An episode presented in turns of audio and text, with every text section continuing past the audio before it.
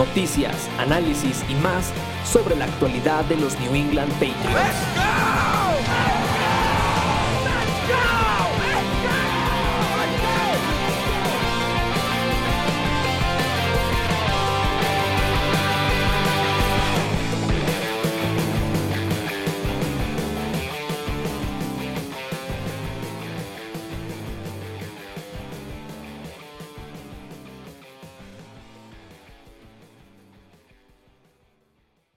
Hola, ¿qué tal amigos? Muy buenas tardes, noches, días. Ahora sí, no como el sábado pasado, que nos están escuchando. Bienvenidos al podcast de Nación Patriota. Eh, los saluda Salvador García, como cada semana. Esta vez para, regresando con el resumen de fue el partido en contra de los New York Jets el pasado domingo, la victoria eh, por ahí de eh, que tuvo en la visita a The Meadowlands, Nueva Jersey. Y para hacerlo, pues regresa nada más y nada menos a acompañarme parte del día dinámico del podcast de Nación Patriota, el buen John García. John, ¿cómo estás? Buenas noches. ¿Qué onda, Bichaba? ¿Cómo estás? Muy buenas noches. Bienvenidos a Nación Patriota, el podcast. Eh, un podcast contento, ganar es ganar. Y bueno, se prevalece la supremacía de los Patriots ante los Jets, aunque hay mucho que platicar de este partido.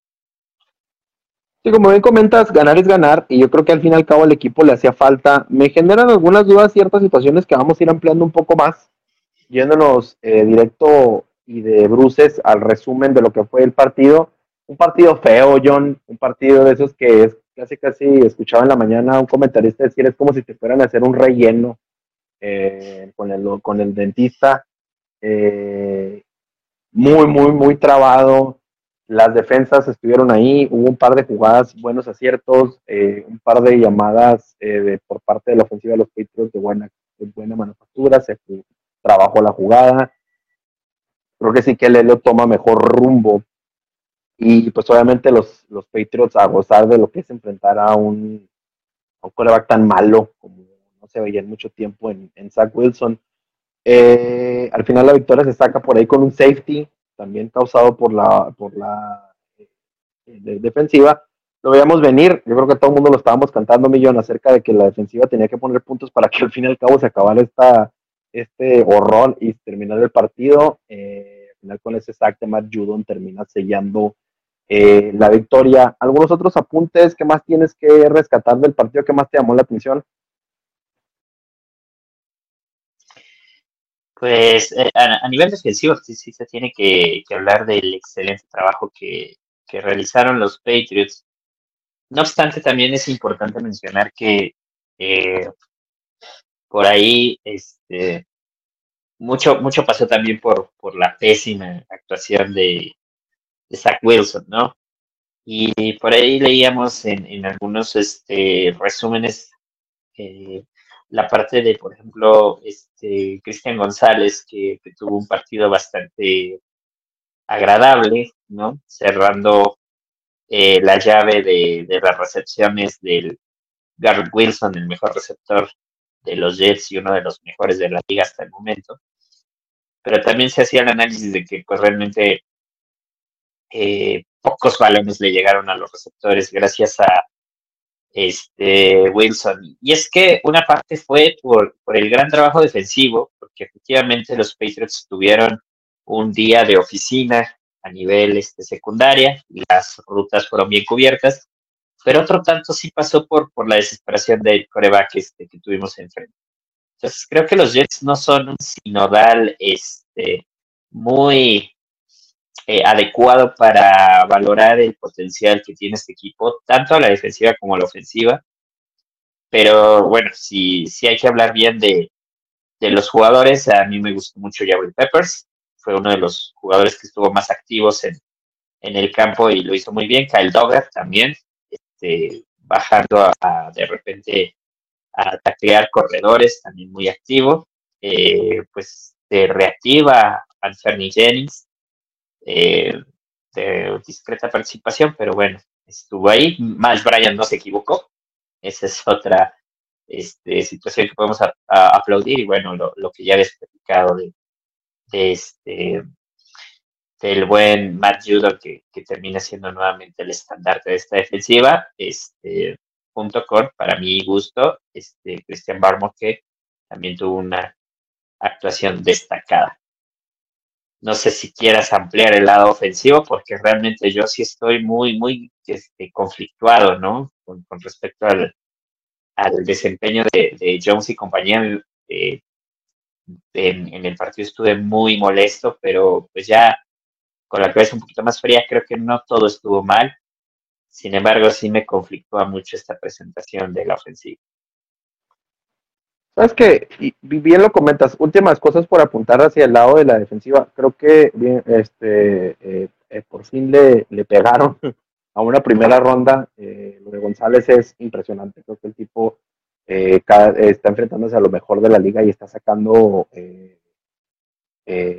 a, el talento a flote. se ve que es un tipo que por lo menos, por lo menos hasta ahorita, pues cuatro años, si mal no me equivoco, nos va a durar eh, a muy buen nivel, mejorando. Espero que cada, eh, cada temporada va a ser un tipo diferente. Eh, por ahí, comparándolo con el trabajo que hizo South Garner, que le cuesta a largo plazo un, un touchdown al equipo por volar esa cobertura y otras cosas ya extra cancha con Garner que, que creo que a largo plazo le van a terminar costando. Al fin y al cabo son los Jets, no hay ningún tipo de disciplina en un equipo así que al igual que yo creo los Broncos de Denver ya tiene muy metido eh, el estigma de perder dentro de, dentro de ellos.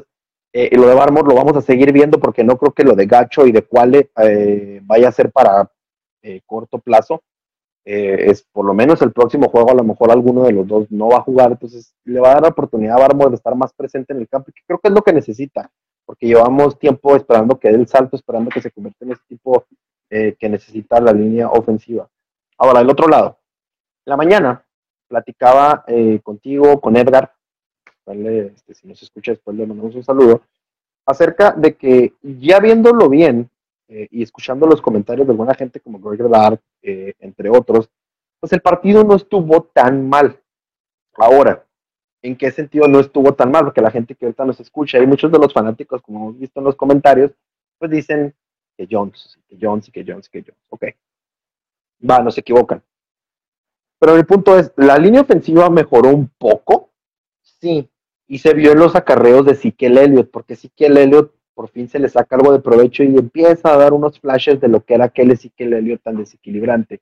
Stevenson creo que es un tipo más de ritmo de juego y las piernas tienen que estar calientes, entonces por eso no lo hemos visto tanto, pero la línea no dio un solo sack, eh, presiones llegaron hasta el último cuarto, eh, y aparte si sumamos el clima, creo que es uno de esos juegos, y ahorita me desmentirás si ampliarás un poco más, John, si es uno de esos típicos juegos de parte de Bill Belichick de clima, de no voy a arriesgar el balón, voy a esperar a que el otro equipo se desespere y haga los errores, pero yo me voy a dedicar a correr la pelota, a no arriesgar las entregas de balón y obviamente ir trabajando poco a poco al rival. Ahora, hay otras cosas que preocupan un poco más. Ya bien comentabas tú la situación de Jones, con los pases que no puede conectar bien, no hay química con los receptores y obviamente la situación de eh, Schuster, que parece Julius Sanu, les decía yo en el envío, eh, y obviamente pues también Davante Parker de repente una, de repente otra, Kendrick Bourne tuvo un par de jugadas explosivas, pero también a rato se le ve que está perdido a la hora de diagnosticar un poco las rutas que tiene que seguir. Eh, y los Tyrants, pues fuera de que cada uno tuvo su aportación, incluido Faraón Brown, quien es el tercer eh, eh, Tyrant, pues recibe su oportunidad obviamente en esa jugada donde quema a South Garner y aparte de la secundaria de los Jets en una mala lectura de parte de la defensiva. E, está bien el análisis que estoy dando en tu opinión, John. Eh, a la gente probablemente le va a parecer algo permisiva en cuanto a la situación de Jones, o si realmente me falta algo cargarle la mano un poco más a John en mi suposición de que este es un juego con mal clima, con un mal terreno de juego, con un rival malo, eh, al que probablemente pensabas que pues, realmente le ibas a ganar y no quisieron arriesgar tanto en el juego, John. Eh, era lo que, platicábamos, ¿no? Que, durante el partido te, te hace desesperarte esta ofensiva, te rascas la cabeza, y, maldices porque no sabes cómo es posible que no puedan avanzar este, más de tres este, primeros y dieces sostenidos de manera natural. Después, este, puedes analizar un poco el, el cómo se fueron este, desarrollando las, las jugadas, sobre todo la, selección de las jugadas. Eh, hay por ahí algunos este, rumores de que no hubo eh, consenso no, no, no estaban en el mismo canal Bill Belichick y Bill O'Brien sobre cómo manejar la ofensiva este, domingo. Pero a mí me suena más una decisión de Bill Belichick de no arriesgar el balón y de mantener este eh, en manos seguras el ovoide por la lluvia y, sobre todo jugar sobre el centro, porque ni siquiera si eh, de, vez en cuando Ezequiel Elliott hizo una que otra resbalada, pero fue más un tema de, correr a, poder con Ramondre Stevenson. No es la primera vez que Bill Belichick eh, salta al campo con, ese esquema ofensivo tan burdo, tan, este, pues llamarlo sucio de alguna manera por, por la manera en la que este, corres el balón, lento, osco, ¿no? Feo para, la NFL actual es este tipo de partidos pues ya está muy pasado de moda. Sin embargo, pues no hubo entregas de balón. El resultado pocas veces estuvo eh, en, este, eh, pues digamos, con, con eh, dificultades o, que los Jets pudieran rebasarte en el marcador. No obstante, al, final si hay una jugada que por ahí un poquito de suerte y un poco de, de, este, de picante pudo haber sido una desgracia para los Patriots ya en el Hall Mary de, este, de, Wilson, pero eh, creo que si, si ya lo eh, ponemos en, en, cabeza fría, me parece que los Patriots cumplen con este, no cometer errores eh, y sostener ofensivas que, podían este, comerse el, reloj eh, rápidamente. A mí me parece que este equipo todavía tiene más talento del que se, pudo ofrecer, en el sentido de que Mac Jones sí tiene la capacidad para lanzar un poquito de más. Eh, no, no, no arriesgar el balón con pases largos, ese no era la intención, no fue la idea, pero me parece que Jones debería de tener la capacidad para eh, completar un par de más balones a, medio campo. El tema con Jones, que a mí sí me generó mucho este, escepticismo el, día de ayer, es los pases a las bandas cortos el pase afuera del, hombro del, receptor, que son esos pases cortos eh, para que el corner no tenga la capacidad de, poder estorbar y va siempre afuera del, hombro del, receptor. Esos pases están muy mal lanzados.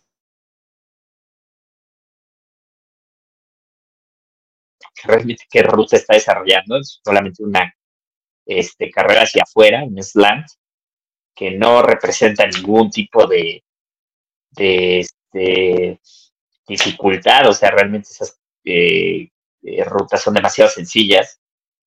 Aquí es el toque del coreback hacia donde tiene que poner la bola. Y ahí Mac Jones está siendo bastante, bastante eficiente.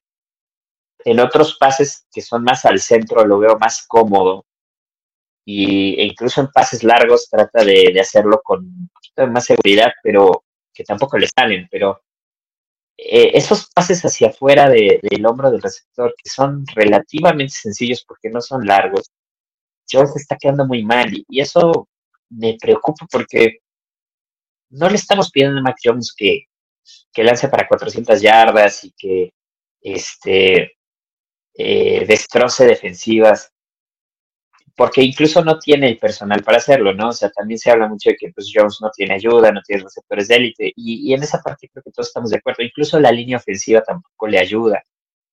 El tema es que estos pases precisamente son para eso, para evitar que la línea ofensiva colapse. Son pases a que cualquier tipo de receptor puede generar la ruta y, y Jones no las completa. Entonces, aquí sí pasa por un tema de déficit del coreback no importa qué receptor tengas, no importa qué línea ofensiva tengas, esos pases son básicos y no los está completando. Y, no es la primera vez que también Jones se ve mal en ese tipo de pases. Porque también podríamos juzgar al prueba por la lluvia, pero eh, no, creo que aquí lo de Jones sí es una falta de toque, una falta de química, como bien dices, con sus receptores, y que con rivales de mayor envergadura, donde te pongan más puntos, si tú no sabes sostener ofensivas con pases cortos, pues prácticamente no sé qué vas a hacer, o sea, cómo vas a competir. Sí, yo creo que esa es una de las principales preocupaciones, como comentas tú. Hoy eh, leo uno de los comentarios de la gente que muy amablemente nos escribe en Nación, de la gente que escribe en algunos blogs, en algunas otras páginas, páginas de eh, los principales eh, líderes deportivos, algunas cuentas en Twitter, etcétera, y en la cabeza de ellos algunos de los expertos de Twitter. Pues ya hablan acerca de que no va a llevar a ningún lado con él y que hay que empezar un cambio, etcétera, etcétera, etcétera, etcétera bien hemos puesto las cartas sobre la mesa acerca de varias de las cosas. Se viene un estrecho interesante eh, millón de rivales, porque se viene Dallas eh, y es eh, los Saints, si mal no recuerdo, en fila. Dallas viene de perder con Arizona de una manera no escandalosa, pero raro, porque Arizona es un equipo que está digamos, podría pensar uno que está en proceso de tanquear, pero los jugadores están jugando por el coach, a los coach, el, estos coach jóvenes como Mike McDaniel, como Gannon, etcétera, nos parecen algo tontoles porque estamos acostumbrados a Belichick todo el tiempo con cara de este oliendo excremento y de mal humor, pero a veces tienen un poco de compra con, los jugadores. Eh, y, y, creo que ayer pasó porque se vio realmente mucha alegría por parte de George Dobbs, se ve bien en estos sistemas ofensivos jóvenes, destaca nuevamente ver a Hollywood Brown atrapando pelotas, destaca también ver a gente, a otros, a otros receptores que tienen, que pues mucha gente los consideraba malos. En sí, el cuerpo de Arizona Dallas, eh, Prescott sin una línea ofensiva no sirve, no funciona, simplemente no puede hacer absolutamente nada, aún así con los receptores que tiene. Y obviamente del lado defensivo, eh, Gilmore es un tipo que ya está pasado su prime, a pesar de que todavía es un muy buen eh, corner cubriendo por zona y con ayuda, pero sí la, la, falta de, de, Dix en la defensiva le merma mucha, mucho al equipo de, Arizona, digo de Dallas, perdón. Entonces, eh, luego, obviamente, los Santos de Nueva Orleans, que probablemente van a venir sin su coreback titular, aún así ya te ganaron.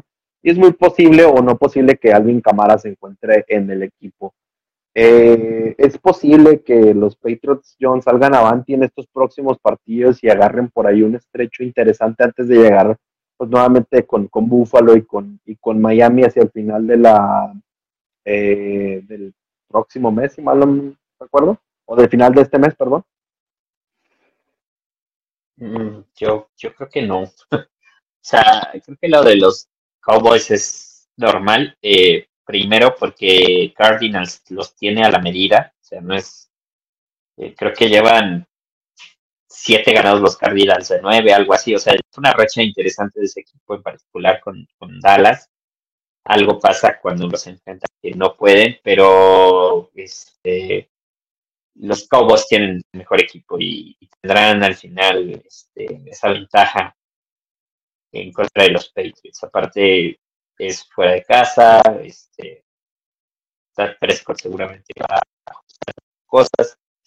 Eh, no, no veo cómo los Patriots le saquen el juego a los, los Cowboys. O sea, creo que los Patriots pueden competir contra los tres que vienen, este, Dallas, eh, New Orleans y Las Vegas y le puede sacar este un susto a los a los Cowboys sin necesidad de ganarles, o sea, hacerlo cerrado y al final perder, porque eso es lo que ha pasado con los equipos buenos, o sea, con Filadelfia ocurrió eso, le jugaste bien, pero al final perdiste, le jugaste bien a los Dolphins, al final perdiste, este, y con Vaqueros va a ser lo mismo. Con los Saints yo creo que a lo mejor sí se tiene una oportunidad, pero creo que igual te vas a quedar corto. El único partido que veo favorable en el pareo por cómo se han desarrollado los, los partidos que ha jugado son los Raiders. porque los Raiders sí están este, eh, muy acomplejados a nivel ofensivo. La verdad es que Jimmy G bajo presión es bastante eh, desatinado. Tiene la Devante Parker, pero bueno, este, parece ser que nosotros ya tenemos un, un corner legítimo que puede cubrir ese tipo de receptores y entonces ya cambia mucho la dinámica, porque si ya tienes un corner premium, pues ya te puedes empezar a preocupar de otras cosas y, y, los Las Vegas Raiders se vuelven muy, pero muy básicos, ¿no? Josh Jacobs no anda en su mejor momento, o sea, son muchos factores que veo que a la, a la ofensiva le, favorece este, a los Patriots cuando los Raiders atacan. Eh, pero este, lo estoy diciendo con cierto optimismo, ¿eh? O sea, tampoco quiere decir que, que, que yo creo que, que, la victoria está regalada. O sea, los tres partidos se ven medianamente parejos, menos el de Dallas que los otros dos, pero digamos, parece que puedes competir. Y después vienen dos, dos mazos, dos mazazos, dos madrazos fuertes que son Buffalo y, Miami. Y ahí sí, este, pues, con el rosario en la mano, ¿no? Entonces, ay, este, la temporada de los Patriots se va a acabar muy rápido con ese trecho. Sí, sumado que a partir del juego de los Saints suponemos que Jack Jones eh, va a estar de regreso, entonces es un poco de ayuda más todavía a la, ofensiva. Esperemos ver a John Jones también de regreso en este próximo partido. Él y Cristian González creo que hacen un pareo interesante como para poder ponerse ahí con CD Lamb y con eh, Michael Gallup en contra del equipo de Dallas. Eso ya lo vamos a ver John, para cerrar el podcast, el tema de la semana, eh, platicar un poquito acerca de esta urgencia que hay, obviamente por cambiar a Jones, obviamente por traer algo así eh, diferente al equipo, algo que le permita cerrar estos partidos, el caché de, de, de nosotros como aficionados de New England, y que creo hasta cierto punto de Bill Belichick, eh, de estar spoileados estos años, de tener a Tom Brady en, en los controles y ahora pues no gozar de eso eh, me, me, lleva al tema eh, eh, en cuanto a la posición, esta en específico. ¿Cuál sería la ruta más correcta de hacer las cosas? Porque mucha gente está hablando, esto es parte de la mayoría de los aficionados, etcétera, de pues el famoso tanking y de ya buscar pues, un coreback en una posición inter, alta, 5 al 1 probablemente, que es donde, donde pueden llegar los mariscales. Luego después nos vamos atrás y vemos la tragedia que ha sido Zach Wilson, Trey Lance, el mismo Trevor Lawrence que ayer pierde con los Tejanos de Houston. Eh, ni se diga Jones, Fields, lo cual es un espectáculo completo aparte en, en, en Chicago. Eh, y obviamente más atrás, pues se va, o sea, se sigue creando esta narrativa de que los quarterbacks en primera ronda, pues de plano no funcionan. Y ves modelos como por ejemplo en Kansas City o en Filadelfia, donde sentaron al mariscal detrás de otro mariscal durante un tiempo para así, trabajar en ese desarrollo. Obviamente de la mano de dos cuates eh, que son meramente ofensivos. Pero en, sí, en general, en tu opinión, ¿cuál es la ruta que en este momento, de ser así, y que no nos escuche el Edgar, obviamente, debería decidir New England en la posición de mariscal de campo? Um, ver, si, si, vas a cambiar a Mac Jones, tiene que ser por alguien mejor. Definitivamente, ¿no? O sea, no puedes irte por alguien eh, medianito igual que Jones o que tenga dudas igual que Jones. Entonces, si no es para traer un talento generacional en primeras rondas del draft, yo me seguiría yendo con Jones el resto de la temporada, o sea, y bueno, el resto del, en general de de, pues, de los 15 años para, para Mac Jones, creo que eh, de verdad que tratamos nosotros de, de comparar a Jones con, pues, con Tom Brady, porque pues así es la afición de New England, este, quiere otro Tom Brady, como si existieran eh, cada tres años un, un, jugador así, ¿no? O sea, la verdad es que no, no creo que vuelva a pasar eso en muchos, muchos años. Y de ahí, pues, empezarlo a comparar con jugadores como Patrick Mahomes, como este, Joe Burrow, pues no, me parece que no va por ahí, Justin Herbert. Mm, Mark Jones sí tiene limitaciones en temas de, toque. Creo que su brazo no es el, el problema, es el problema es el toque. Pero, vamos, o sea, ¿cuántos equipos realmente pueden presumir que tienen ese tipo de receptores? Eh, perdón, de ese tipo de corebacks.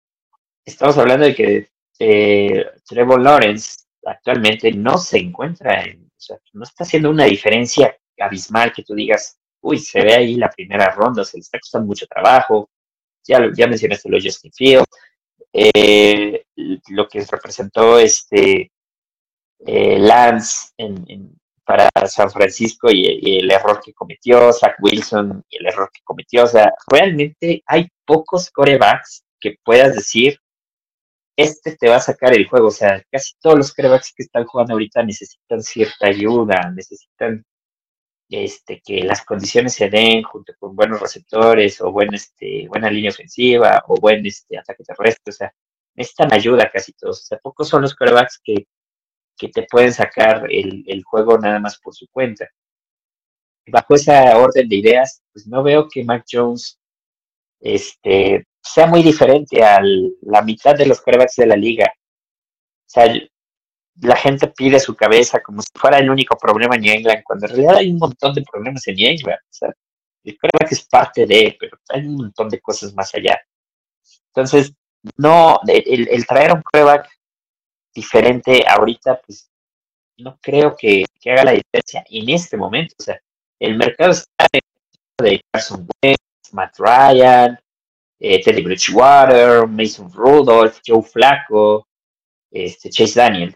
Ninguno de esos nombres es mejor que Mac Jones, ya de entrada. Entonces estamos hablando de que pues ahorita no hay un, agente libre donde tú puedas este, construir, ¿no? Tendrías que irte al draft tendrías que tanquear esta, esta este, eh, temporada para encontrarte un Caleb Williams en primera ronda. Y entonces sí, ahí sí yo compraría el cambio. De no ser por alguien de este calibre o de ese techo de, desarrollo, no, yo no vería la necesidad de, correr a Machones.